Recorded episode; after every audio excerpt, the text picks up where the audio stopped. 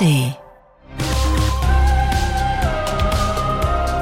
Kalk und Welk, die fabelhaften Boomer Boys. Immer montags in der ARD Audiothek und ab Mittwoch überall, wo es Podcasts gibt.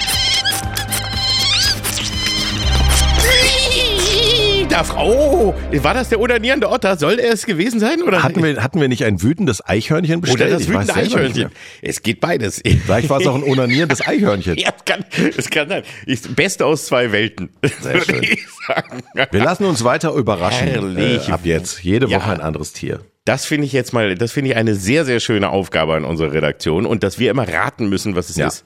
Und es ist ja nicht mehr viel schön in diesen Tagen. Deswegen freuen wir uns an Nein. kleinen Tiergeräuschen, weil die echte Nachrichtenlage zieht einen in einem Ausmaß runter, dass man trotz Multikrisenmodus so nicht für möglich gehalten hätte. Man hätte doch nicht gedacht, noch vor, jetzt mal, rechnen wir mal zurück, vor 2019, als die Welt so 2018 nur so normal beschissen erschien. Und da dachte, ahnte man nicht, dass dann wirklich ein Knüppel nach dem anderen und vor allem wirklich, du kriegst einen auf dem Hinterkopf, dann haut dir einer gegen die Knie, dann nochmal von hinten ins Kreuz und Ja. dann treten nochmal alle auf dich ein. Also so 2018 war ein ganz normales, einfach nur Trump-beschissenes Jahr, Genau. aber jetzt ist einfach zu viel auf einmal und es gibt wohl wirklich diese Tendenz, dass Leute sich zunehmend dann auch von Nachrichten abwenden und ich kann das auch keinem verübeln. Ich habe den Eskapismus selber in mir und deswegen haben wir auch beschlossen, dass wir heute erstmal nur über die schönen Sachen reden, so schwer Ja. es fällt, sie zu Genau. finden. Also ja, sind wir, wir mussten wirklich handverlesen, so ganz kleine kleine Perlen aus den aus den Nachrichten fischen, die wenigstens so halbwegs positiv sind. Du sagtest mir irgendwas mit Nagelei. Mit Nagelsmann. Nageln. Nagelsmann. Ach so. Mein Gott, ja, Ja. wirklich. Julian Nagelsmann, die äh, gelungene Ja. Premiere unseres äh, neuen Bundestrainers, äh, 3 zu 1 gegen die USA. Das Dumme ist natürlich, dieser Podcast wird ja, wie wir wissen, die ganze Woche geholt. Wenn wir dann nach der heutigen Aufzeichnung noch gegen Mexiko verlieren am Dienstag, ignorieren Sie das bitte, liebe Hörerinnen und Hörer, und freuen sich am Guten. Und das USA-Spiel war gut. Du hast es ja sicher gesehen, Oliver, oder? Ich habe gar nicht gewusst, dass sie gespielt haben, muss ich jetzt gerade mal gestehen. Ich bin bei diesen bei diesen äh, Aufwärmspielen bin ich ja eben nicht so dabei. Dann Meinst du später jetzt mit ja, wenn, Aufwärmspielen, meinst du jetzt Testspiele oder was? Ja, ja, Okay. meine ich. So zum, zum Reinkommen, so aus Spaß. Das, da kenne ich mich wirklich dann nicht so aus und das habe ich echt gar nicht mitbekommen. Aber das freut mich natürlich. Das ist toll, ne? das- ja. es, es kommt jetzt wieder Hoffnung äh, auf, weil was du ja nicht äh, wissen kannst, nächstes Jahr findet eine Europameisterschaft in Deutschland statt. Und man, ja, ja, und man war sich sicher, dass wir uns blamieren. Und jetzt gibt es wieder so einen, so einen leichten Sommermärchengeruch, weißt du, 2006, als wir Deutschen anfingen, uns zu mögen, als wir uns selbst auf einmal sympathisch fanden. Das könnte vielleicht zurückkommen. Hm. Das Ich weiß ja, nicht. Also da, doch auch an dieses an dieses Sommermärchen erinnere auch ich mich. Da war Wirklich? auch ich dann plötzlich mal wieder kurzzeitig Fußball begeistert. Ich lasse mich dann ja eben so von der Masse mitreißen. Du lässt Ich dich zum Grillen einladen, das ist alles, wirklich. So, ich bin ein billiger Opportunist. Sobald du mich mit ein paar Bratwürstchen lockst, komme ich Ja. dann sofort. Und auch dann, wenn es um Sport geht, dann ist mir eigentlich auch egal, worum es geht. Ja, Du kennst aber du dann mich wird, dann wird es dich ja trotzdem freuen zu hören, dass sie jetzt mal wieder nach, nach vielen Monaten Durststrecke ein engagiertes Spiel abgeliefert haben. Und was wohl das Neue ist, Nagelsmann, habe ich gelernt im Live-Kommentar, stellt nach Leistung auf. Das scheint irgendwie ein neues Konzept zu sein, was wir vorher noch nicht Nur hatten. noch Leute, die gut spielen können, ja, ihr oder was? ja, stell dir das mal vor. Ja, der spinnt. Also das, Also, Nicht nach. Werbevertrag oder, oder was jetzt irgendwie, äh, wer, wer am meisten Nutella-Brote in der Werbung weggelutscht hat, sondern Nein, jetzt nach wer am besten spielen kann? Ja, ja, das versucht er jetzt. Und es scheint zu funktionieren. Dadurch ist es allerdings auch durch die Rückkehr von Leuten wie Mats Hummels, der ja äh, wirklich schon recht betagt ist, es ist die, war die älteste deutsche Mannschaft seit 2000. Also keine Boomer-Truppe, so weit würde ich nicht gehen. Ich Aber wollte gerade sagen, wir müssen als nächstes auch noch ran, schätze ich. Holt so verzweifelt sind sie nicht, glaube ich. Ja. Ja, gut, aber ist ja schön. Da- Das gibt mir aber wirklich Hoffnung, dass dann nächstes Jahr hier große, tolle Grillpartys steigen, man wieder sich freut, man wieder sich in den Armen liegt und mal wieder etwas Positives passiert. Das wäre doch wirklich, wirklich schön. Deutschland fahren außerhalb von AfD-Partys, das wäre doch was. Ja, freuen wir uns also darauf, dass wir uns im nächsten Jahr wieder in den Armen liegen und endlich wieder auch als Nation glücklich sein dürfen. Ja, ja, mit, mit Julian äh, Nagelsmann, von dem zum Beispiel unser neuer Lieblingsstürmer Füllkrug sagt, er hätte eine echte Autorität nicht gespielt, habe ich im Interview gesehen und empfand es als eine kleine Spitze gegen den geschassten Hansi Flick. Das deutet sich an, dass dessen Autorität, obwohl der immer diese schönen Lasst uns wie die Wildgänse seinen Vorträge gehalten hat, nicht so richtig ernst genommen wurde von den jungen Herren. Gibt's denn für Nagelsmann schon äh, auch so Fangesänge oder Sprüche? Ich finde das ja immer wichtig, wie es gibt nur einen Rudi Völler oder dann Bertie, Bertie Vogts, was dann ja auch, das war nicht ganz so positiv, äh, sogar nur konnotiert, aber trotzdem. Aber gibt's für Nagelsmann schon was? Für Flick gab's gar nichts, ne? Nee, Flick, nee. Flick. Also äh, also der Name Nagelsmann ist ein bisschen schwierig, äh, weil, Ja. weil so sperrig, ne? zu viele Silben. Gibt nur einen Julian Nagelsmann. Ein Nagelsmann, Julian der alles kann. Nagelsmann. Nagelsmann, der alles kann. Das komm, der ist nicht schlecht. Hm, Nagelsmann. Ja, also einen Kreativpreis Gott. kriegst du dafür jetzt auch nicht, aber geht in die Aber das hat ja auch Richtung. alles mal sowas, ist ja auch blöd, dass die jetzt immer sowas Zweideutiges haben. Wegen Ich Nagelsmann, mein schon, meinst du? ja, Flick und Nagelsmann kommen da, also mir kommen da auch Sauereien in den Kopf. Der Schmutz ist nur in deinem Gehirn, Oliver. Ich weiß, aber ich bin simpel gestrickt. Das wirst du wirklich nicht mehr unter Beweis stellen in diesem Kontext. Ach ja, wir freuen uns an der Handvoll gute Nachrichten und da würde ich am Montag, dem Tag unserer Aufzeichnung, auch noch Polen, das Wahlergebnis in Polen dazu zählen. Wir wissen natürlich nicht, wie es bei unseren Nachbarn dann, wenn das fertige äh, Endergebnis dann vorliegt, angeblich am Dienstag, wie es dann aussieht. Aber im Moment könnte es sein, dass die PIS-Partei, deren Namen ich zu gerne sage, dass die PIS-Partei sich nach acht Jahren von der Macht verpissen muss. Das ist zumindest eine reale Möglichkeit. Ausgepisst. Ja. Also auch schade dann für, für, die, für die Witze, ne? Also ich meine, das war ja auch immer eigentlich ganz angenehm für euch auch. Und für uns Ja. alle, so die mit irgendwie da satirisch unterwegs sind. Wie heißen die, die Neuen dann? Ja, die, die Partei von Donald Tusk, du da sagst jetzt was, wie, wie die genau heißen, müsste ich nochmal Weiß ich nachgucken. auch gar Also, nicht. In jedem Fall ist es insofern erfreulich, weil es ja kein fairer Wahlkampf war. Ne? Die Opposition äh, hat da ja viel weniger Medienzugang. Die öffentlich-rechtlichen sind äh, unter PIS-Kontrolle. Stell dir das mal vor, öffentlich-rechtliche, wo Politiker Einfluss haben, ist in Deutschland natürlich absolut unvorstellbar. Der Unterschied ist, da hat wohl nur eine Partei Einfluss. Das, ist- das ist der Unterschied zu, zu uns. Ähm, und jetzt äh, sieht es aber so aus, als wenn die sich möglicherweise hoffentlich verzockt haben. Die haben ja jetzt acht Jahre versucht, die Demokratie ein bisschen mehr Richtung Autokratie zu bürsten. Äh, und sie haben sich möglicherweise zum Beispiel bei den Frauen verzockt. Das Abtreibungsrecht wurde so derartig verschärft, dass sie sogar auf dem Land jetzt dann doch die Frauen gegen sich aufgebracht haben. Und das haben sie nicht kommen sehen. Ist das nicht doch vielleicht dann wirklich mal wieder eine positive Nachricht, weil ein echter Grund zur Hoffnung, dass man sieht, also auch wenn es immer mehr so Richtung rechts- und autokratischen Systemen wackelt, auch in der Demokratie, wie wir es jetzt ja gerade leider überall auf der Welt erleben, dass es dann aber auch wieder zurückgehen kann, wenn die Es dann kann. eben Ja. zum Beispiel auch mal eine Zeit lang selber versucht haben und man gesehen hat, ist ja doch nicht ganz so toll, wie sie so gesagt haben. Ja, also erstens gibt es in Polen offenbar eine sehr, sehr wache Zivilgesellschaft, die sich zum Beispiel um Themen wie äh, ähm, Schutz des Waldes oder äh, Hilfe für Opfer von häuslicher Gewalt, alles Sachen, die die Regierung hat liegen lassen, haben private Organisationen übernommen. Es gab Riesendemos und wenn es jetzt dabei bleibt, wäre das zum ersten Mal so, dass diese rechte Welle, von der man schon befürchtete, dass sie über ganz Europa reinbricht, dass die jetzt vielleicht mal für einen kleinen Moment Pause macht. Aber wie gesagt, ich glaube nicht, dass die einfach so gehen, die Nein. Piss-Leute. Das werden sie, das werden sie sicher nicht. Auf jeden Fall werden sie erstmal wieder behaupten, dass das alles sowieso äh, nur ein, dass das alles Fake-Wahlen waren und dass da alles nicht richtig gelaufen ist. Das kennen wir ja alles, aber trotzdem ein bisschen können wir hoffen, dass es besser läuft. Auch ein bisschen Hoffnung. Stand Vielleicht, Montag. dass man in Amerika das dann ja auch äh, merkt, ne? ja, ja. Wo es ja auch immer noch die Gefahr, dass der, dass Trump zurückkehrt, also was ich ja immer noch das Bizarrste überhaupt fände, wenn er es wirklich schafft, aus dem Knast zu regieren.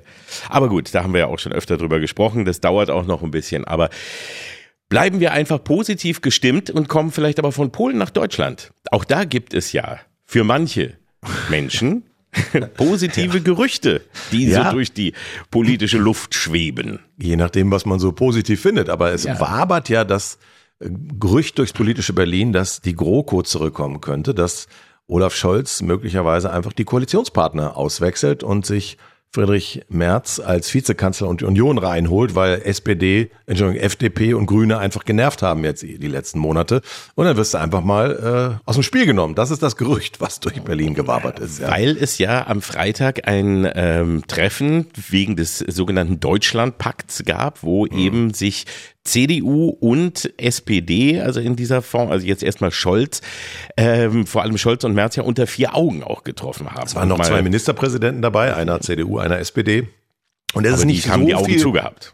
Die haben wahrscheinlich, ja. Das wollen wir ihnen wünschen. Aber es ist auch nicht so viel rausgedrungen. Wir wissen, es gab Kalbschnitzel, was ich schon mal sehr unterstütze. Ah. Und Friedrich Merz hat die Atmosphäre gelobt. Das ist das, was man eigentlich immer sagt, wenn man nicht wirklich mit einer Lösung rauskommt. Man sagt dann, aber es waren wirklich konstruktive Gespräche. Und das Schnitzel war echt richtig gut.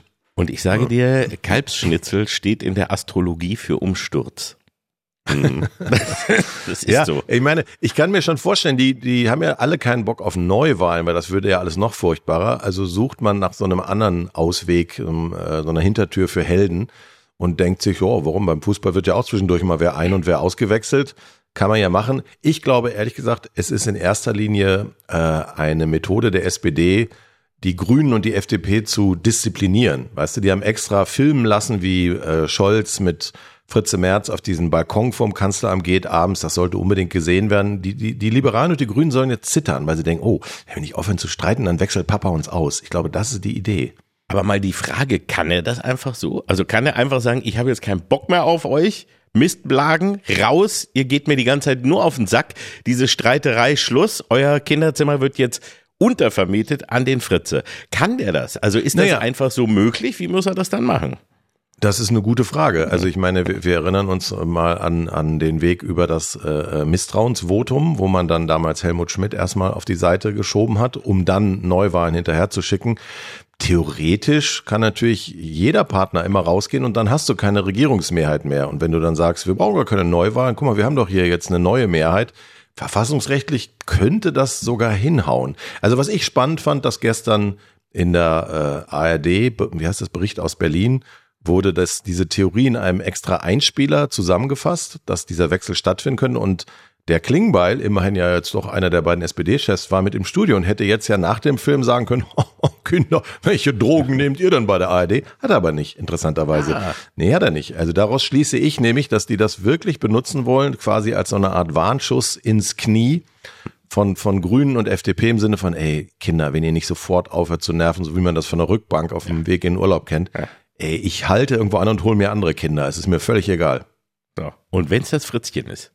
Wenn es das alte Fritzchen ist. wenn es das alte Fritzchen Aber das ist ja eine spannende Frage, oder? Äh, Fritze Merz als Ja. Vizekanzler, weil er hat doch diese, diese, äh, ich dulde keinen Widerspruch-Attitüde, wenn du dann so der Assistent bist, das ist ja auch so ein bisschen. hm, Ja, aber er Mann. weiß, also er- vielleicht kommt ja doch ab und zu mal wieder die Realität bei ihm äh, vorbei und klopft an und da merkt er vielleicht, dass er es zum echten Kanzler vielleicht doch nicht so richtig schafft und dann wenigstens Vizekanzler. Also ich meine, irgendwann, ne, wenn du weißt, äh, dann gibst du dich doch auch vielleicht mal mit dem Z- Ich dachte, das wäre sein großer. Lebenstraum, den wirfst du doch nicht einfach so weg. Ja, aber wenn du siehst, wie oft du dich selber in die Scheiße reizt, also ich meine, kommt da irgendwann auch mal, dass du es, äh, blendest du es so lange aus, bis du sagst, das ist mir scheißegal, ich werde Kanzler, ich werde Kanzler statt des Kanzlers. Oder ist es so, dass du irgendwann mal sagst, wie, ich habe alles, also okay, vielleicht hat er mal einen lichten Moment gehabt, wo er sagte, ich werde es vielleicht nicht packen, komm, dann mache ich den. den Ja gut, wahrscheinlich wird er ja auch mal gelegentlich Umfragen zur Kenntnis nehmen und wenn man sieht, dass bei den zum Beispiel Frauen unter 30 eine einstellige Zahl sich Merz als Kanzler vorstellen kann, das tut ihm ja auch weh. Gefühle hat er ja auch. Vielleicht hat er, vielleicht hast du recht, vielleicht hat er intern mit sich schon ausgemacht, dass er Kanzler wohl nicht wird. Und dann denkt er sich, ja, Vize, ist ja besser als gar nichts, ne? Besser als, ne, früher sagt man, besser als in die hohle Hand geschissen. Das ist ein Ist das- wunderschönes ist das Sprichwort schön? aus Peine. So kenne ich das. Ja. So kenne ich das aus meiner, Ich kenne, aus meiner Kindheit. weißt du, wir haben über Tauben auf dem Dach und Spatzen in der Hand oder umgekehrt geredet, aber ihr habt euch einfach in die Hand geschissen. Das ist doch gut zu wissen, dass man mal so die Gebräuche aus Peine einfach nochmal aus erster Hand hören ja, der, der kam erst, Toiletten gab es erst in den späten 80ern. Ja. Also ich bin mal gespannt. Ich glaube jetzt noch nicht an äh, The Return of the GroKo. Ich finde es halt aber nur lustig, wie schnell die Leute auch vergessen. Also dass die Ja. GloKo, die, die GloKo, dass die GroKo jetzt schon wieder so glorifiziert wird. Also ich meine, es ist erst zwei Jahre her und ganz viel von dem, was uns äh, reingeritten hat, siehe Abhängigkeit von Putins Gas und so, ist halt durch die vielen GroKos entstanden. Und dass man jetzt schon wieder sagt, die GroKo soll zurückkommen, da sieht man mal, wie das Image der Ampel im Moment ist und das ist dann auch schon nicht mehr gerecht in diesem Ausmaß. Nein, das ist auch wirklich nicht gerecht, aber ich glaube, es ist so, die GroKo war halt ruhig, die war halt still, weißt du, die hast du nicht gespürt. Und jetzt, seit, seit die Ampel da ist, ist es unruhig und unbequem, weil da kommen Ja. halt so ein paar Sachen auf äh, zu, die, die streiten sich auch offen. Es gibt immer was und es wird auch sehr, sehr deutlich Stimmung gemacht und damit hast du jeden Tag irgendwelche Meldungen, Also die, die- dir auf den Sack glaube, gehen. Und bei Merkel war einfach still. Ne? Die Konstellation ist natürlich jetzt noch schwieriger, weil FDP und Grüne maximal weit auseinander liegen bei, bei fast allen wichtigen Themen. Aber die Ruhe unter Merkel hatte zum einen ja mit ihrer Person zu tun. Sie hat den Laden nämlich ja trotzdem irgendwie zusammengehalten durch die ganze Mutti-eske Tour, die sie so drauf hatte. So hat aber keiner gemerkt, dass natürlich der Streit nur deswegen ausbleibt, ausgeblieben ist, weil man die großen Streitthemen einfach gar nicht angegangen ist. Also Richtig. alle, die immer denken, große Konflikte, große äh, Probleme brauchen die große Koalition, weil dann kann man das machen. Dann guckt euch bitte diese drei Merkel-Grokus nochmal an. Da sind nämlich die ganzen großen Sachen von Infrastruktur, Rente, Bildung, Digitalisierung, hat man alles liegen lassen, weil sie nämlich äh, nach Umfragen regiert hat. Kein Kanzler vor ihr hat jemals so viele tägliche Umfragen beauftragt und die hat einfach immer geguckt, wie sind gerade so die Stimmungen im Land und dann äh, hat sie dementsprechend regiert und sie hat uns nie Sachen gesagt, die uns zu viel zumuten. Also sowas wie so ein Heizungsgesetz hätte es unter Merkel nie gegeben, weil die nämlich genau das immer versucht hat einzuschätzen, wie was wollen die Leute und klar, dann kommst aber mit langfristigen Problemen natürlich auch keinen Millimeter voran, weil wenn du die Leute fragst, soll sich ja eh nichts ändern und soll auch keiner irgendwelche Einschränkungen kriegen. Ganz genau. Und deswegen ist eigentlich auch, dass es immer mal wieder zu Streitigkeiten kommt und dass irgendwie ein bisschen sich gezofft wird, im Grunde ein gutes Zeichen für die Demokratie, weil das heißt, da wird versucht, irgendetwas zu bewegen. Auch wenn jetzt im Moment vielleicht eine Partei dabei immer wieder versucht, mehr zu bremsen als zu bewegen, aber wie auch immer. Trotz alledem ist das, dass es, dass es zu Streit und dass es zu Reibereien kommt, eher ein gutes Zeichen. Also nichts, wo man sagen sollte, oh, oh, oh, was ist denn da los, sondern nee, die arbeiten dann wenigstens. Und damals war es wirklich immer so zu spüren wie, ach, der kommt, dann lassen wir es mal lieber, bevor das jetzt hier zu Ärger gibt. Das Thema, da können wir auch noch warten. Ne? Das hat noch ein paar Jahre Zeit. Ja, Demokratie ohne Streit geht schon mal äh, per se gar nicht. Und ja, natürlich, man versteht jetzt auch, warum manche Leute gerade irgendwie wütend sind oder frustriert, das kann man natürlich nachvollziehen. Also und auch wenn ich, wenn ich gerade soziale Belange dann äh, vernachlässige, wenn ich Gesetze mache wie das äh, Heizungsdingsbums und denke die soziale Frage nicht richtig mit in einer Welt, wo die Leute eh schon nicht mehr wissen, wie sie ihre Lebensmittel bezahlen sollen, dann ist das eben so. Gleichzeitig muss man vielleicht auch mal an uns Bürger, ich schließe mich auch mit ein, mal die Frage stellen, ob dieses ewige Denkzettel wählen, ob das so wahnsinnig klug ist, weil wenn ich immer die Wahlen nur benutze, um Denkzettel und meine Wut und meinen Frust auszudrücken, dann darf ich mich auch nicht wundern, wenn am Ende kaum noch ein Politiker irgendwas Unpopuläres, was aber eigentlich gemacht werden müsste, anpacken wird. Dazu tragen wir dann ja irgendwie mit bei, muss man selbstkritisch. Absolut. Und du merkst es ja auch schon, man, also das ist dann sehr schnell, wenn eben wieder, wenn, wenn es eben die Emotionen so hochgekocht sind, dass es dann erstmal sehr schnell ruhig wird und man, und dann erstmal nichts zu hören ist, weil wirklich jeder Angst hat, irgendwie etwas zu sagen. Und das ist halt so. Wir müssen auch mal gefordert werden. Vielleicht muss man nur aber lernen, was wir auch schon häufig gesagt haben, es mal wirklich zu vermitteln. Also dann eben richtig zu sprechen und Ja, ehrlich ja. zu sprechen und Vor allem, vor allem müssen wir klar- uns Dinge lösen. Wir müssen uns lösen von dieser immer enger getakteten Erregungsspirale. Es ist halt wirklich, wir leben ja, es gibt ja dieses Wort von der Affektokratie und da ist auch was dran. Das hat mit, mit äh, Internet zu tun und mit, mit Social Media und mit Erregungszyklen, die immer kurz, kürzer werden und das führt halt dazu und das betrifft eben leider auch die Medien, dass man sich immer nur auf eine Sache gleichzeitig stürzen kann. Also die etwas komplexeren Sachen, die aber schon längst sein müssten, auch wenn sie kompliziert sind, wie eben meine echte Bildungsreform, die den dusseligen Föderalismus an der Stelle ausbotet oder meinetwegen eine echte Rentenreform, bei der die Jungen nicht mehr garantiert gekniffen sind. Das sind alles Sachen, wo man bestimmten Gruppen ja auch ein bisschen was wegnehmen muss, die unpopulär sind, die aber andere zivilisierte Länder auch schon hinter sich gebracht haben. Und wir schieben das immer vor uns her und haben, des, haben stattdessen Spaß an diesen monothematischen, leicht hysterischen Debatten. Und wenn man mal dran erinnert, vor drei, vier Monaten haben wir ausschließlich über Heizungen geredet. Ausschließlich. Es gab eigentlich nichts mehr außer Heizungen. Ja, ob in der Kneipe oder im Bundestag oder in Talkshows, Heizung, Heizung, Heizung. Und jetzt ist es eben Migration, womit ich nicht sagen will, dass das kein drängendes Problem wäre. Für die Kommunen ist das ein Riesenproblem und man muss sich da auch dringend was überlegen und sich auf die konzentrieren, die wirklich einen Asylgrund haben, gehe ich mit.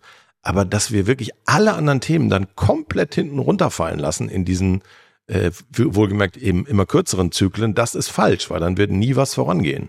Ja, aber es ist halt, ich glaube, eine, eine Sache ist dabei, du hast es immer schwieriger, überhaupt in der Welt heutzutage Gemeinschaften zu finden. Also früher war es viel einfacher, du, worüber du dir irgendwie normal gemeinsam reden konntest. Also egal, ob es das Fernsehprogramm war, wo, du, wo die Leute fast alle das Gleiche gesehen haben, weil es gar nicht viel mehr Sender gab. Du warst in Vereinen, es gab die Religion, die vereint hat. Heute ist alles so zerfasert und was momentan am meisten vereint, ist Empörung. Mhm. Wenn du dich nämlich über was aufregen kannst, du musst in, also Heizung, wie du sagtest, eben musste man im letzten halben Jahr in einer Kneipe wahrscheinlich nur einmal sagen und hatte sofort wenigstens ein paar Menschen, die, die mitgelacht haben. Du musst gar keinen Gag dazu sagen, du musstest, glaube ich, nur Heizungsgesetz sagen oder Grüne oder Habeck. Und du hattest auf jeden Fall schon mal, du konntest mitlachen, ob du da jetzt wirklich Ahnung hattest oder nicht oder ob es dich wirklich äh, beschäftigt hat und getroffen hat, ganz egal, aber das ist so etwas, in der Empörung kann man sich sehr leicht vereinen. Und da bring, kriegst du die Leute auf die Straße und du kriegst sie wieder zusammen und sie können mal wieder Emotionen gemeinsam rauslassen, was sie hm. woanders mhm. irgendwie nicht mehr können. Ich glaube, das ist echt ganz gefährlich. Wir müssen also, mal wieder äh, Vereine außerhalb von Empörungsvereinen finden. Ja, und es gibt, es gibt ja tatsächlich auch gute Beispiele, für Milieus, in denen das Empörungspotenzial niedriger ist, wo man irgendwie konstruktiver ist oder sich selber engagiert, sei es in seinem Sportverein oder in äh, irgendeinem anderen Verein oder irgendwo für seinen Bezirk oder sein Dorf.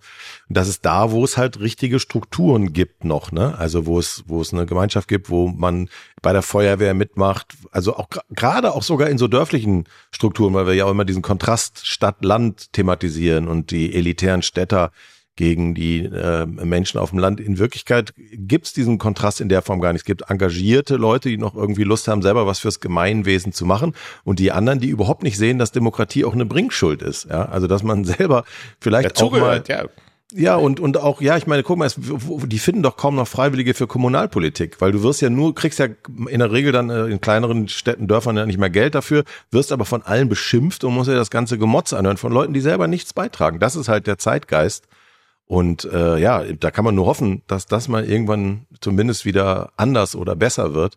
Und solange das nicht so ist, dürfen wir uns auch nicht über die Politik beschweren, die wir kriegen, weil die spiegelt genau unsere, nicht nur unsere Polarisierung, sondern auch äh, unsere Motzigkeit. Und dann hängen sich Politiker eben an diese Stimmung, die ständig wechseln, jeweils dran. Also ich meine, guck dir diese 26 Vorschläge von der Union jetzt an zum Thema Migration. Da sind auch ja ein paar gute Vorschläge drin, über die man reden kann und die Sinn machen. Aber zum Beispiel der Vorschlag, der denen ja ganz wichtig ist, Olaf Scholz soll im Bundestag eine Rede halten und sagen, so, hier ist jetzt voll, no vacancy, wir können keinen mehr aufnehmen. Also das, wie naiv kann man sein? Also die Vorstellung, dass jemand auf der Balkanroute oder sonst wo auf seinem Handy eine Rede von Olaf Scholz sieht und dann sagt, ah. oh nee, da, das so wusste Olaf, ich nicht. The Olaf doesn't want us anymore. Yes, then Let's I go, go home, back. of course. Let's yeah, go back home. tell me. Oh, yeah. sorry. We thought Olaf loves us.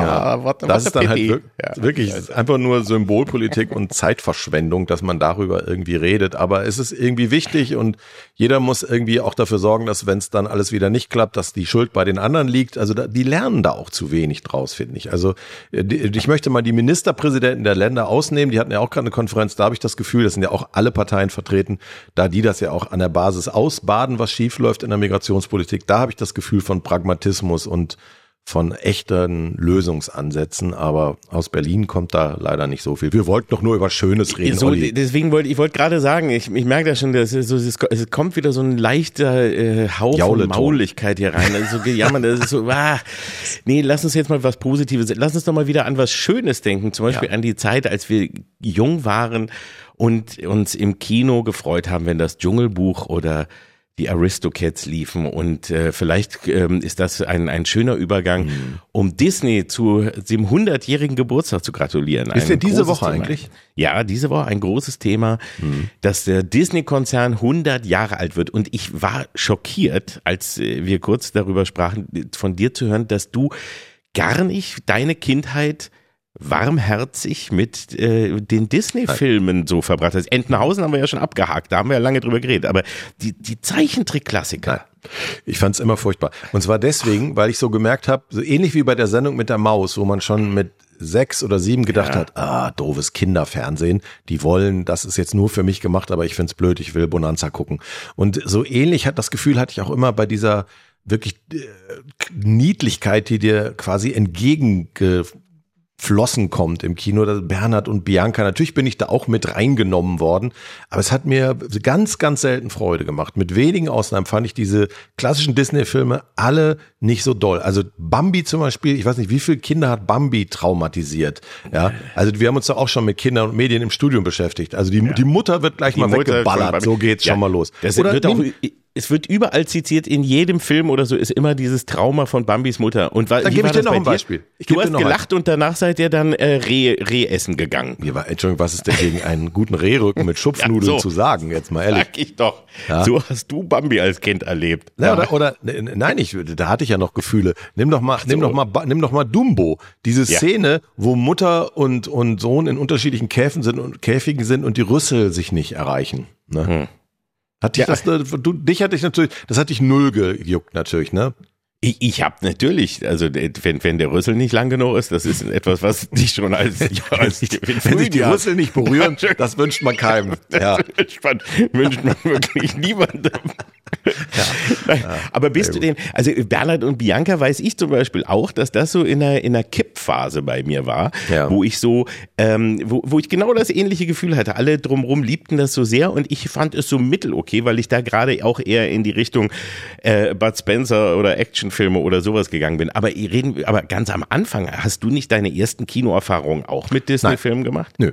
Nee. Meine erste Kinoerfahrung war äh, tatsächlich äh, hier Lex Barker durchs wilde Kurdistan.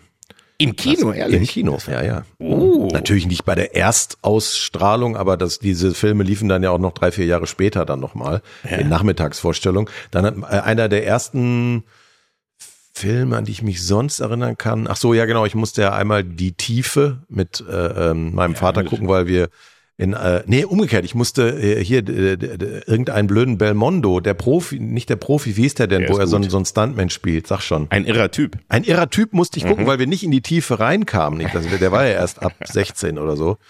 Das waren, das waren die, die Kinonachmittage, die mich schockiert haben. Aber Disney kann ich sagen, erst so im Studentenalter, als es mit Pixar oh. losging. Dann wurde also, es interessant. Also ich bin wirklich meine ersten, meine allerersten Kinofilme war, ich glaube, mein erster Film war Dschungelbuch. Und also meine Eltern sind auch mit mir ganz früh, schon mit fünf oder so, äh, bin ich ins Kino oder vier oder fünf und das war eben Dschungelbuch, Aristocats, Cinderella und so, das waren die ersten, die ich, und, und das hat mich begeistert. Dann hatte ich auch oh, die das ständige dazu. Gesinge, das geht einem doch nur auf den Sack, wirklich. Ja, es geht einem zum Teil auf den Sack, aber Dschungelbuch hat echt geile Songs, das muss man, muss man ja. einfach mal sagen. Okay, und, versuch's mal mit Gemütlichkeit, kann man jetzt nichts gegen sagen. Ja, und, Song, und ja. Äh, der King Louis Song und so, da sind wirklich tolle Sachen dabei und ich habe ich, ich hab das auch ernst genommen. Also ich habe mich wirklich im, im Autokino hinter dem Sitz versteckt, als die Schlange K kam und Mowgli hypnotisieren wollte. Ihr hattet ein Angst Autokino in Peine? Wir hatten in Hannover, ja, da sind wir dann öfter in Peine. Nee, das war ja noch nicht Peine, das war noch Engelbostel als erstes. Ah, okay. Da gab's gar kein Kino und dann gab's und Hannover war ganz weit und irgendwo dazwischen war ein Autokino, da war ich oft im Autokino. Mhm. Aber die habe ich alle gesehen und das hat mich total begeistert. Das war also und, und ich habe es auch ernst genommen. Ich weiß zum Beispiel, ich muss fünf oder so gewesen sein. Da haben wir äh, Cinderella gesehen und da waren zwei sprechende Mäuse, Jackie und Carly hießen die. Mhm, mhm. Und ich wollte unbedingt, dass wir solche Mäuse haben. Und dann habe ich denen einen kleinen Weihnachtsbaum aufgestellt und Käsestücke hingelegt, kurz, war, kurz vor wie Weihnachten. Wie warst du da nochmal zur Sicherheit gefragt? Ich glaube fünf. Meine ja. Eltern sagen 17, aber ich weiß nicht mehr. Also ich war Hochbegabt fünf, jedenfalls. Mhm. Aber das, und dann hat meine Mutter, um, um mir eine Freude zu machen, die Käsestücke angebissen nachts um zu sagen, die Mäuschen waren da. Und ich Deine war Mutter total, hatte einfach Hunger nachts. Ja, die ist einfach rum und dachte, oh, wie schön, da liegt der Käse. Hat sie, ja, hat mir Käse gelegt. Und ich bin dann im, im Supermarkt, äh, oder nicht Supermarkt, das war noch ein Tante-Emma-Laden, den hatten mich dann ganz stolz hin und habe Käse gekauft von meinem äh, Geld, was ich noch hatte und habe erzählt, super, wir haben nämlich Mäuse und die essen und die war, da musst du Rattengift kaufen, da, musst, da müsst ihr was gegen tun, eine Mausefalle und ich habe geheult im, im Laden, weil ich Angst hatte, dass, dass äh, unsere Supermäuse, die Jackie und und Carly da mhm. äh, umgebracht werden. So, so liebevoll, Entschuldigung, war ich als Kind, während ja. du durchs wilde Kurdistan Rehe im Wald erschossen hast. Du warst jetzt nicht die, die hellste Birne im Lampenladen, ne, wie sich das anhört. Du wolltest ich auch war sehr klein, verdammt naja. nochmal. Mhm. Ich hab's echt. Aber nee, bei mir war es bei mir war so, dass ich äh, Animationsfilme dann wieder neu entdeckt habe, als meine eigenen Söhne in dem Alter waren und äh, ich beschlossen habe, dass sie jetzt alt genug sind, das mit mir zu gucken. Also zum Beispiel äh, mein, einer meiner Lieblingsanimationsfilme ever wird immer Monster AG bleiben. Den fand ich wirklich fantastisch. Ist auch ein geiler Film. Blotzkowski, wirklich einfach sehr, sehr, sehr, sehr lustig. Auch Toy Story 1, wirklich fantastisch. Also das, da habe ich das sozusagen im hohen Alter neu für mich entdeckt, das Ganze. Ja, die Pixar-Filme haben auch nochmal eine ganz neue Qualität da reingebracht, fand ich. Ja, weil die auch mal böser und frecher waren und so. Ne? Richtig, ne? das war das erste Mal, dass du als Erwachsener dich äh, nicht keineswegs gelangweilt hast, sondern eben viel, viel mehr sogar verstanden hast als die Kinder und dich über andere Sachen gefreut hast. Und die Filme, das war, fand ich immer das großartige Beispiel für das, was wirklich Kino sein kann, dass es auf allen Ebenen Ebenen funktioniert, dass du als Kind komplett Spaß haben kannst und aber als Erwachsener mindestens genauso und dich nicht eben durchquälen musst, wie wirklich eben bei den alten Disney-Filmen, wenn dann eben äh, äh stundenlang gesungen wird oder so. Das ist auch für mich äh, dann am Ende doch immer der Abturner gewesen. Ja, aber das, das finde ich ist genau dann meine, meine Kritik, dass halt äh, diese, dieses Erwachsenen und Kindern was bieten, dann erst später so richtig gut geklappt hat. Also ich fand diese Kitschbomben aus den ja. 70ern, äh, das war mir dann selbst als, als Kind oder als, als Junge war mir das echt too much. Und das haben sie später irgendwie besser gemacht, so dass man auch den mitgebrachten Eltern noch ein bisschen was geboten hat an Ironie oder Selbstironie oder Anspielungen, die die mitgebrachten Kinder wiederum nicht verstanden haben. Ne? Also das ja. haben die dann perfekt hingekriegt. Das war damals noch nicht so in den 70ern. Also ich sag mal so Robin Hood, so kann man gucken, muss man nicht. Ne? Ja, war, fand ich aber wenigstens vom Thema her dann schon ein bisschen spannender auch. Das hat mir damals auch ganz gut noch gefallen, weiß ich. Aber der, das Interessante ist ja auch, dass eigentlich die Filme, die wir so dann, wenn mit den 70ern in, eigentlich in Verbindung bringen, sind ja eigentlich sogar viel älter. Die sind ja schon in den 50ern und 60ern entstanden, also wie eben Cinderella und Dschungelbuch und so weiter. Die wurden nur immer wiederholt dann mhm. und kamen dann immer nur im Rerun halt nochmal. Mhm. Und deswegen sind die wahrscheinlich auch so sehr extrem äh, harmoniegeprägt, weißt du? Und so sehr, Noch sehr, sehr familienfreundlich kinderfreundlich, weil die halt wirklich viel älter waren. Und dann gab's ja lange Zeit auch, war ja auch so ein bisschen an der, gerade an der Zeichentrickfront nicht viel los.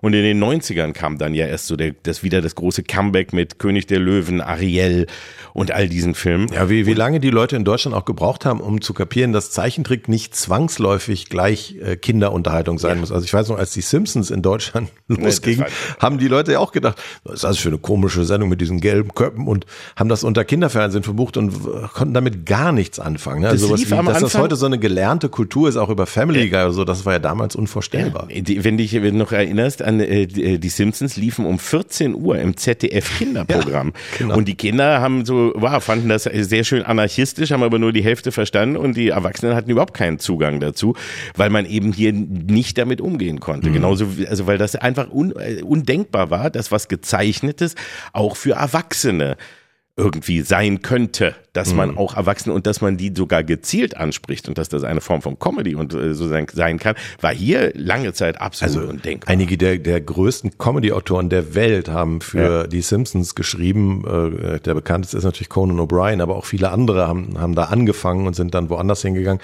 Ich glaube, an einer Folge Simpsons haben mal ich weiß nicht, wie es heute ist, aber haben mal zwölf Autoren gearbeitet. Also das ist schon, in Deutschland bist du schon froh, wenn du mehr als drei Autoren auf irgendeinem Projekt hast. Also das zeigt auch den Stellenwert. Äh, und das ist halt wirklich ein eigenes, tolles Genre. Mittlerweile gibt es ja zig Erwachsenen äh, Zeichentrickserien, die richtig böse und satirisch sind. Das durfte man jetzt von äh, Disney natürlich nicht erwarten. Ich finde es einfach auch so ein unsympathischer Konzern. Guck mal, der, die haben jetzt fette Gewinne gemacht und trotzdem ja. schmeißt dieser Bob Eiger Anfang des Jahres mal 7000 Leute raus. Das ist doch nicht ja, schön. Also das ist, nee, das ist auch leider etwas, was jetzt gerade, also aktuell, äh, finde ich, hat man auch wirklich große Schwierigkeiten, Disney lieb zu haben, sage ich mal, als Konzern. Weil er eben ja auch wirklich einer der, der Hauptleute äh, äh war, die sich auch gegen den Streik äh, gestellt haben und der mitverantwortlich war mit Äußerungen, die er halt gesagt hat, wie, also die er gesagt haben soll, jedenfalls, wie äh, die äh, Streikenden ausbluten lassen und so weiter und eben KI einsetzen und äh, alles, was sich da eben ergeben hat und eben äh, der glaube ich, jetzt ja ein, ein unfassbares Gehalt vor allem bekommen hat, während eben 7000 Stellen äh, äh, gestrichen wurden. Das ist schon echt sehr, sehr haarig. Und außerdem ist ja Disney inzwischen, nachdem es eben anfing und so das Haus der Maus und so, ah, man hat das ja irgendwie gar nicht so ernst genommen, jetzt einer der fünf stärksten Medienkonzerne ja. der Welt Alles oder Marken Marken Alles aufgekauft, der Welt, ja, ja, ja. Und haben ja eben zum Beispiel wirklich alles sich, sich einverleibt, wie zum Beispiel eben auch komplett, das komplette Star Wars-Universum und das komplette Marvel-Universum Mhm. Ja. mit allem, was auch an Merchandising etc. dazugehört. Ja, und das, das, schon für mich ist vielleicht ist das auch ungerecht, weil es gibt ja zwischendurch jetzt, nehmen wir mal das Beispiel Star Wars. Es gibt ja auch immer wieder Sachen, die einen positiv überraschen. Also ich sage jetzt mal äh, Andor, ich weiß nicht, ob du das geguckt hast bei Noch Disney nicht. Plus. Fantastisch. Jetzt ohne Witz. Musst du unbedingt gucken, weil mir hat es auch der, der Kollege Klaus von Wagner ausgerechnet von der Anstalt, wo ich es jetzt auch nicht gedacht hätte. Der sagte, ich bin kein Fan Star Wars sonst, aber das musst du gucken. Und das ist wirklich außergewöhnlich. Da ist eine Gefängnisausbruchfolge, die ist so spannend, so bewegend, so ein Gefängnis im All. Also das musst du sehr bald Ja. gucken. Das müsste auf deiner. Liste viel Ja, weiter oben stehen, weil ich. habe mich auch bekehren lassen. Ich fand auch die erste Staffel Mandalorian toll. Ähm, danach hat das ein bisschen nachgelassen. Ich finde halt Star Wars ist ein gutes Beispiel für die Disney-Art, Marken so zu melken, dass es irgendwann auch ein bisschen was von dem verliert, was man daran eigentlich mal geil fand. Also Ja. gerade bei den Kinofilmen war das bei mir so, dass ich dann echt irgendwann raus war, muss ich ganz ehrlich Ja, sagen. ist, auch bei Marvel ist es auch ähnlich. Die haben auch momentan dieses Problem. Ich bin ja auch nun mir ein riesiger Marvel-Fan im Grunde, aber habe totale Schwierigkeiten, mich ja da jetzt momentan wieder richtig zu begeistern. Und habe ein paar Sachen jetzt irgendwie gar nicht geguckt und es ist, es geht mir irgendwie so vorbei, weil eben genau der Kern, dieses etwas andersartige, aber trotzdem noch irgendwie ein wenig menschlich nachvollziehbare, was Emotionen und auch Konflikte und äh, das Drama anging, äh, geht verloren. Und du merkst es ja auch, weil der Disney-Konzern auch einen Fehler gemacht hat in der Pandemie, eben indem man eben sehr, sehr schnell alle Kinofilme immer gleich auf die Streaming-Plattform gepackt hat, was jetzt dazu führt, dass sie ähm, im Kino ganz große Probleme haben Ja. und kein, kaum noch wirklich die sich, sich richtig auf die großen Kinogeschichten konzentrieren, sondern wie du sagst, die bestehenden Marken vor allem durch Streaming ähm, äh, äh, Ableger quasi ausmelken. Ja, und es ist halt irgendwann auch dann gar kein Event mehr. Also es ist ja auch jetzt schon ein Klischee, wenn man sagt, mir ist es zu viel Superheldentum. Ja, Ja. das hat ja jeder jetzt schon einmal gesagt. Aber stimmt ja auch, wenn du ins Kino gehst und dann laufen die Trailer, denkst du, oh nicht, Leute, nicht wirklich. Wer, wer denn jetzt noch? Welche Figur hatte denn noch keinen eigenen Film? Und es ist einfach viel zu viel. Ich, ich mochte das Genre auch mal gerne, aber du merkst ja auch an den Plots jetzt, dass es immer mehr um Paralleluniversen geht, wo man dann irgendwie dann wieder Schauspieler von früher trifft, damit man es nochmal irgendwie ein bisschen aufpimpt. Denen fällt ja auch wirklich nichts mehr ein. Und äh, ich finde es so schade, weil wie immer, das kennen wir aus dem Fernsehen auch, tötet man so ein Genre natürlich, weil durch den Überdruss gehe ich jetzt vielleicht auch in Filme gar nicht mehr rein, die eigentlich sogar gut wären.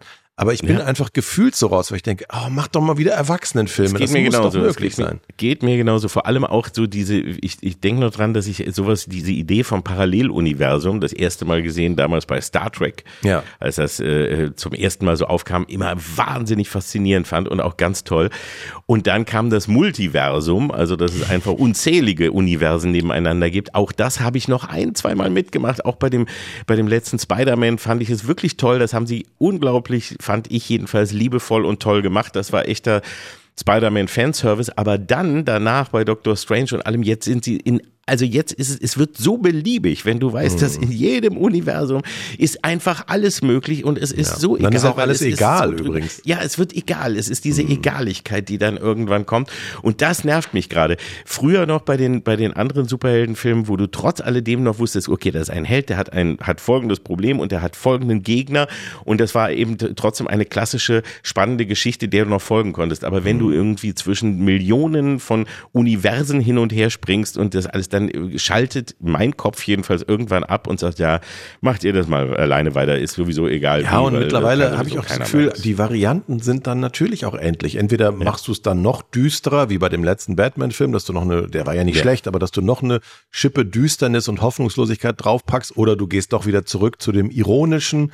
Aber es ist, man hat das Gefühl, das hat man wirklich alles schon tausendmal gehört und gesehen. Und deswegen freue ich mich so, dass in dieser Woche ein Erwachsenenfilm startet. So, kommen wir doch mal elegant zu, äh, von den Kindern zu den Erwachsenenfilmen. Ja. Und einer unserer persönlichen Lieblingsregisseure, kann man schon sagen, oder einer, also nicht nur unserer, sondern einfach einer der größten Regisseure der Welt. Also, Exotischer Außenseiter, sagen, wir ne? finden Ja, Scorsese ja, gut. Ja, ganz verrückt, ganz verrückt. Martin Scorsese kommt mit einem neuen Film, auf den wir uns schon sehr, sehr freuen. Ja.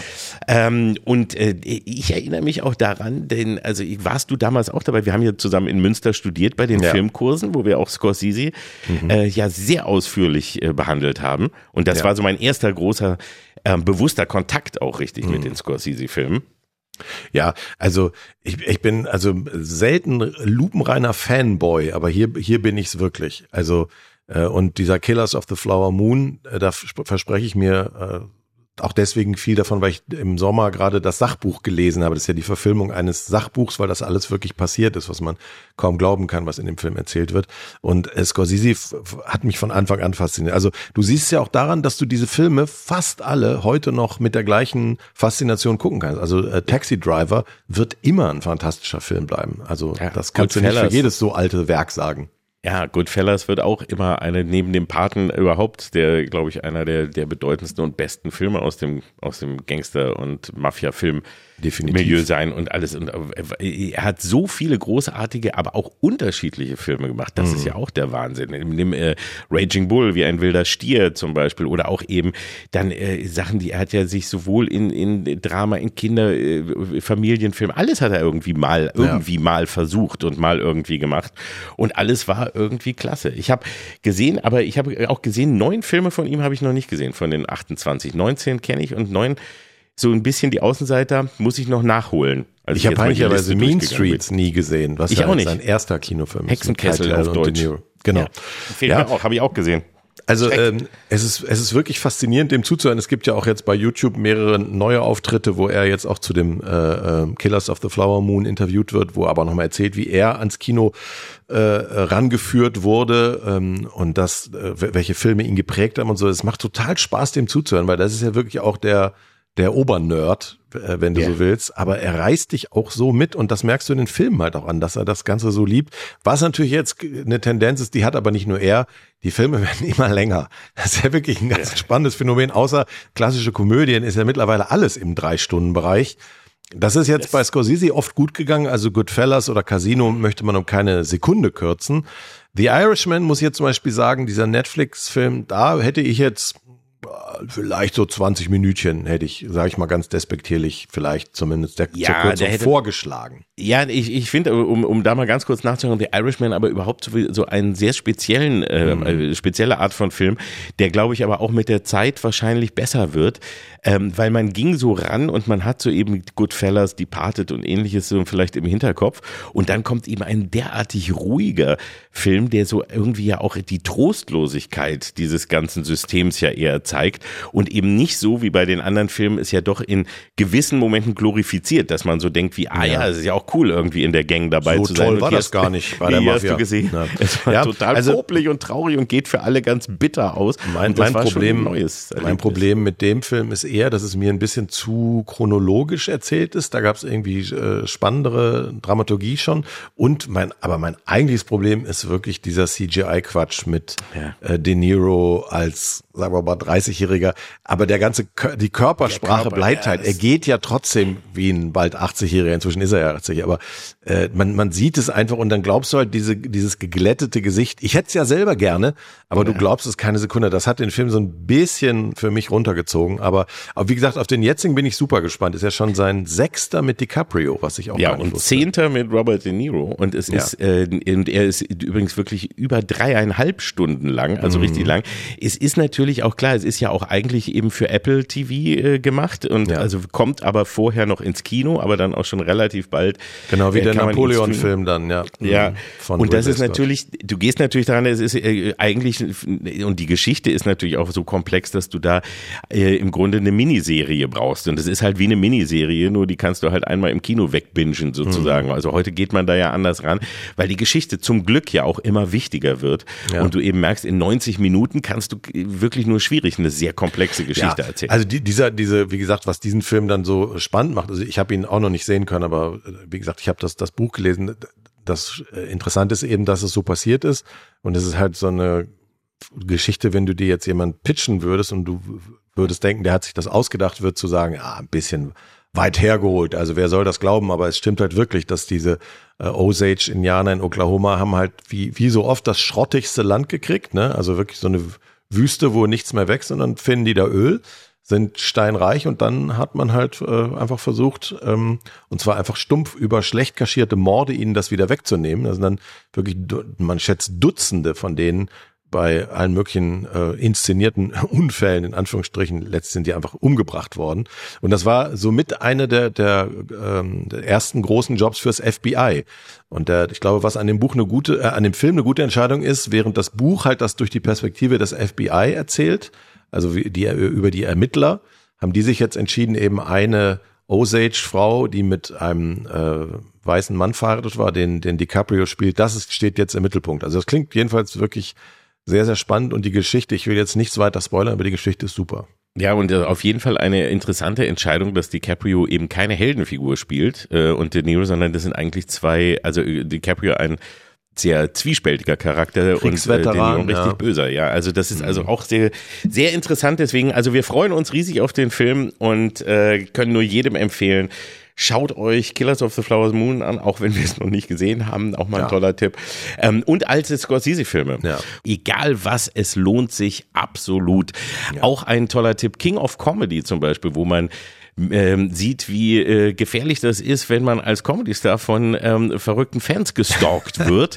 und das ist vielleicht ja ein schöner Übergang dazu, ähm, dass wir demnächst ja mehrfach live auf der Bühne sind. Ja, es, und da ist jetzt zum Glück alles ausverkauft, aber man kann es ja sagen, wir freuen uns einfach drauf, weil wir schon so lange nicht mehr zusammen aufgetreten sind. Ja. Wir werden jetzt in Berlin äh, auftreten und dann nochmal beim Köln Comedy Festival. Äh, alles ausverkauft. Liegt sicherlich auch an, an Gästen wie, wie Thorsten Sträter oder Tommy Tommy oder Wosch. Katrin, Katrin Bauerfeind. Bauerfeind. Ja. ja, ja, Also wir haben, wir haben tolle Gäste und äh, tolle Sachen vor und freuen uns da riesig drauf. Und wir sind früher ja viel gemeinsam auf der Bühne naja, gewesen. Ne? Gar nicht so viel. Wir hatten eine Kalk- und Welk-Tour ja. Und das war, schneide ich an, 1999. Das war kurz vor dem Millennium, das weiß ich immer noch. Das war, ist 24 Jahre her. Mein ältester Sohn war gerade geboren und wir waren auf Tour zusammen mit äh, Andreas Liebold, der als Schauspieler mitgekommen ist und haben ein, so eine Art Drei-Personen-Theaterstück geschrieben mit ein paar klassischen Frühstücksradioserien wie Isan Hagen Law.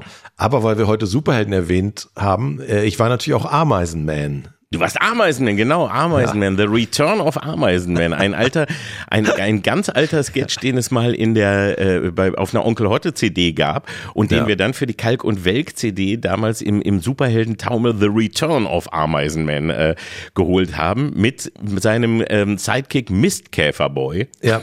Und ich genau. bete einfach, dass keine alten Videoaufnahmen davon entstehen, weil ich hätte so einen bestehen, weil ich hatte so einen, natürlich so einen hautengen Dress an, ich hatte so Fühler auf dem Kopf, ein kleines Cape und musste immer auf der Bühne im Kreis rennen, in diesem viel zu engen Dress und einfach immer nur rufen, um die Menschheit zu beschützen. Das war meine ganze Rolle. Und meine Frau saß nur kopfschüttelnd im Publikum und dachte, was habe ich mir da zusammen geheiratet? Das kann sehr lustig. Es war eine, eine Trailer-Parodie, so ähnlich wie wir es auch bei Bad Oeynhausen Kops her gemacht haben. Ja. Ein Trailer für The Return of Ameisenman, der nichts anderes zu sagen hat, als mal, um die Menschheit zu beschützen. Ja. Und im Kreis rennen und ja, die und Fühler wackeln lassen. Ja. Das war eigentlich alles. Aber ich habe es sehr geliebt. Also es war eine sehr, sehr schöne Nummer, fand ich. Die hatte echt viel Spaß gemacht. Komplett verschwitzt danach von der im Kreisrennerei. Und ich erinnere mich da, und wir haben sogar gemeinsam gesungen, weiß ich auch noch. Wir haben, wir haben ein, zwei Lieder äh, gehabt, die wir ja. live gesungen haben. Wir kamen raus vorne, die Kalk- und Welk-Show begann damit, dass wir zur Melodie von Hello Dolly, Hallo Olli gesungen ja. haben. Der Text ging natürlich noch viel weiter und war hochkomplex und berührend. Aber da haben wir wirklich so musicmäßig die Show eröffnet, wo wir beide echt null singen können. Aber es war uns egal, weil wir wollten. Ja, und, und wir trugen dabei einen Kaftan und den habe ich mitgebracht aus Marrakesch. Mhm. Weil ich war einmal eine Woche in Marrakesch und habe dort, äh, äh dann war ich auch unterwegs und war in so einem Shop, wo dir immer alles mögliche aufgedrängt wird. Und ich weiß noch, dass ich sagte, oh, für die Bühne so ein, so ein Kaftan ist super, weil das sieht so schön nobel und angeberisch aus. Ja. Und ich sage, ich will, will einen ganz einfachen für die Bühne und habe dann am Ende auch so einen, der irgendwie, weiß ich nicht, 80 ähm, Euro oder sowas gekostet hat. Aber dann kam der und hatte einen und brachte so ein ganz nobles Teil mit Goldornamenten und ganz, mhm. ganz fest und so sagte, der Beste, den muss ich nehmen, den muss ich nehmen, der kostet irgendwie ein paar hundert äh, Euro und alles. Und ich immer, nein, nein, nein, nur ganz einfach. Der doch, wenn ein Sandsturm kommt, hält das komplett den Sandsturm ab. Und Aha. ich meine, nein, Bühne, Hannover, no Sandsturm, no Sandstorm. Ja. Kaftan, Angeber Kaftan brauchen wir mehr nicht. Aber das war toll. Und du hast einen Unfall gehabt auf der Bühne, das weiß ich auch noch. Ich, ja, das stimmt. Ja. Äh, wir hatten, wir hatten einen äh, Banksketch, wo ich zwischendurch reinkommen musste und dem Kunden, der einen Kredit irgendwie nicht richtig ab bezahlt hat, mit einer Schrotflinte natürlich nur mit äh, Platzpatrone, äh, sollte ich dann so tun, als wenn wir dem, äh, als wenn ins ich Bein Andreas Liebold ins Bein schieße. Und dazu musste ich immer einmal komplett um die Bühne rumlaufen, um auf mein Stichwort rechtzeitig in den Banksketch zu kommen, um ihm dann ins Bein zu schießen. Und dann hat aber leider der Bühnentechniker das äh, Licht hinten, da ist ja so ein Bühnenlicht, dass man wenigstens ein bisschen was sehen kann, hat er aus Versehen ausgeknipst. Und ich bin dann, während ich versucht habe, um den Vorhang rumzurennen, in Berlin war das, ich glaube in HDK oder so, bin ich dann in den Orchestergraben gefallen. Das war so gefühlt zwei Meter, drei Meter tief und bin auf meine Schrotflinte geflogen, habe mich aufgerappelt unter furchtbaren Schmerzen, waren irgendwie zwei oder drei Rippen angebrochen und hab's noch so gerade auf die andere Bühnenseite geschafft, bin dann reingehumpelt und hab dir hinterher erstmal erzählt, dass ich fast gestorben wäre. Ich weiß ich, ich weiß nur, ich saß auf der Bühne, äh, äh, Liebold war eben der Kunde und ich war der miese Bankangestellte und wir redeten weiter und ich hörte und, und wusste ja immer, dass du hinten rumläufst und plötzlich hörte ich nur genau hinter mir so, Wah! Rumpf, ein, ein Schrei und, und was knallen. Dachte, oh fuck. Und nicht dann habe ich nur gedacht, oh mal sehen, kommt er oder kommt er nicht? Wir haben einfach weitergespielt und dann ja. ging aber auch wieder die Tür und du kamst wieder rein, etwas humpelig, weiß ich noch, und so. Und ja. ich guckte immer nur. Entschuldigung, ich bin fast gestorben. ich weiß nicht immer nur, blutet er, ist alles in Ordnung. Und hab, hab mir aber wirklich Sorgen gemacht, weil das war echt, das geklang sehr gefährlich. Ja. Ich, ich wusste es, ich habe ja auch auf der Bühne meinen einen, einen spektakulär großen Unfall gehabt, als mir mal äh, Sabine Bulltaub beim Singen, beim, beim letzten Song auf den Rücken sprang. Das hatten wir schon mal besprochen. Ja, und dann eben ich mit dem Bein umgeknickt bin und mir eine, ja. eine komplette äh, Bänder den Meniskus riss. Was dann auch zu der spektakulären, später zu der zur, zur Weiterführung führte, wo haben wir ja auch schon erzählt, wo du mich beim Kegeln dann äh, ja, ähm, ins Krankenhaus fahren zusammen. musstest. Das war alles an, äh, fing alles auf der Bühne an. Also auf der Bühne zu sein ist auch gefährlich. Ja. Deswegen werden wir aber keine Stunts machen bei unseren Auftritten. Das müssen wir vielleicht jetzt auch schon mal sagen. Nein, da sitzen einfach übergewichtige Typen und äh, reden in ihre Podcast-Mikros. Aber zum Glück eben mit tollen Gästen. Und deswegen freue ich mich sehr. Und wie gesagt, das ist ja, Bühne ist ja schon auch was Besonderes. Also es ist ja nicht nur so, dass du deine Stunts selber machst und dich in den Orchestergraben wirfst, sondern diese direkte Resonanz vom Publikum. Also, dass da wirklich sofort was zurückkommt von lebenden Menschen, das ist ja doch wunderbar. Also ich glaube, dieses Adrenalin, das dir das gibt, ist ja nicht umsonst auch eine Droge. Das kann dir nichts anderes geben.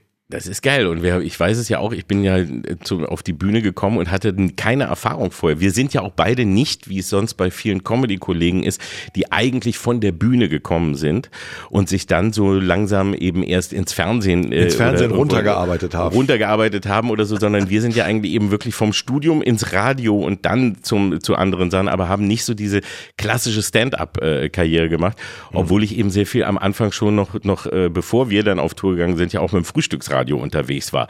Aber das ist schon sehr komisch, wenn du plötzlich das erste Mal auf einer Bühne stehst und du hast das noch nie gemacht und du hast gar keine Ahnung, was du da tust und du merkst, was da an, an äh, Energie von, vom Publikum rüberkommt. Mhm. Das ist schon ein Gefühl, das kann man, kann man kaum äh, jemandem erklären und das ist echt Wahnsinn und ganz Nein, großartig. toll. Oder? Ich habe das ja dann auch durch die Heute-Show dann sehr, sehr, sehr selten gehabt in den letzten Jahren. Ich war, glaube ich, äh, in dieser Zeit, seit es die Heute-Show gibt, nur glaube, dreimal kürzere Zeiträume mit Wischmeier auf Tour, was natürlich auch großen Spaß gemacht hat, weil Dietmar jeden ja. Abend das Programm variiert, weißt ja auch, er langweilt sich dann spätestens nach dem zweiten Abend mit seinem eigenen Material und ändert fast alles, aber dadurch bleibt man selber auch wach. Das ist eigentlich sehr angenehm. Er ist sowieso ein super Tourpartner, finde ich. Ja, und, und Touren ist wirklich eine tolle, tolle Sache. Bis auf das Finden, also im, auf Dauer jetzt so im, im, je älter ich werde, desto weniger finde ich das Reisen dabei so cool. Am Oder Anfang, diese Hotels. Ja, das stellt genau. man sich irgendwie toll vor, aber es geht ja schon mal so los. Der Klassiker ist, du bist eine Hotelrezeption und dann wühlt die in ihren, meistens sind es ja noch Faxe in Deutschland und sagt dann, ich habe aber hier gar keine Kostenübernahme. Dann musst du ja, jedes Mal natürlich erstmal das Hotel selber bezahlen, das musst du dir dann wieder zurückholen vom Veranstalter. Ich will nicht jauen, aber es ist nicht so viel Sex and Rock'n'Roll, wie der Laie vielleicht denkt. Nee, und man denkt sich also wirklich so auch, äh, wenn man nicht auf, selber auf Tour war, dann stellt man sich das vor, dass das ganz toll ist. Man lernt fremde Städte kennen, man lernt ganz viele Leute Leute kennen. Backstage ist immer mega was los. In Wirklichkeit nee, das ist bei den Stones, was du jetzt ja, meinst. Richtig, das ist. Und, aber bei so einer Tour, wie wir die gemacht haben oder die die meisten normalen Künstler einfach machen, ist, äh, ist Backstage eigentlich mit der poplichste Bereich, den man sich vorstellen kann. Man kann froh sein, wenn man eine, irgendwo eine Toilette findet äh, oder und auch das Catering, je nachdem, wie, der, wie viel Mühe sich der Veranstalter gibt. Und die Hotels eben, wie du schon sagtest, nicht gerade doll und von der Stadt kriegt man meistens gar nichts mit. Eigentlich immer nur so den Bahnhof oder äh, das Hotel halt. Also Hörst du dir eigentlich ich zu, dieses. Gejaule jetzt? Gejammer, du bist so ja. privilegiert und jetzt jaulst du, dass du nicht nur Fünf-Sterne-Hotels kriegst. Das ist ja ein ganz tolles Schlusswort für die heutige Folge. Ja, Verwöhnte einfach Bratze. wieder wirklich. ein bisschen zurück in die Mauligkeit, die wir am Anfang schon beklagt Ja. haben, die wir hier so in, in, in Deutschland gerade äh, spüren. Ja gut, also wir freuen uns aber jetzt ganz doll auf unsere Live-Auftritte und ich sag mal auch, wenn wir keine Stunts machen, ich kriege es hin, dass ich sogar beim Sitzen mir eine Zerrung hole. Also vielleicht passiert Ja. noch irgendwas Spektakuläres. Vielleicht hole ich das alte Ameisenman-Kostüm noch mal raus. Wer weiß. Vielleicht säge ich auch wieder ein Loch in die Bühne. Mal gucken. wir werden uns ein paar kleine Überraschungen ausdenken. Das machen wir. In diesem Sinne, bis nächste Woche. Tschüss. Bis dann, tschüss. Kalk und Welk. Die fabelhaften Boomer Boys. Der ARD-Podcast mit Oliver Kalkofe und Oliver Welke. Produziert von Radio 1 und dem SWR. Immer montags in der ARD-Audiothek und ab Mittwoch überall, wo es Podcasts gibt. Und halt, äh, noch sind wir nicht ganz am Ende, denn es gibt natürlich noch den obligatorischen tollen Cross-Promo-Hinweis von uns. Das heißt, einen anderen super Podcast, den wir empfehlen können. Und da gibt es jetzt äh, wieder etwas mit deinem super Kollegen, dem wunderbaren Olaf Schubert.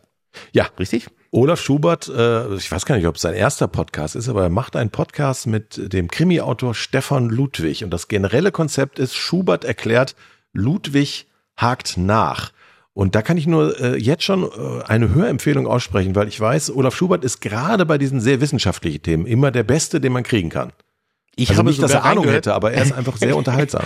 Ich habe sogar reingehört und ähm, habe, muss sagen, es ist sehr, sehr lustig und interessant zudem. Also alles das, was ein richtiger, guter Podcast sein sollte.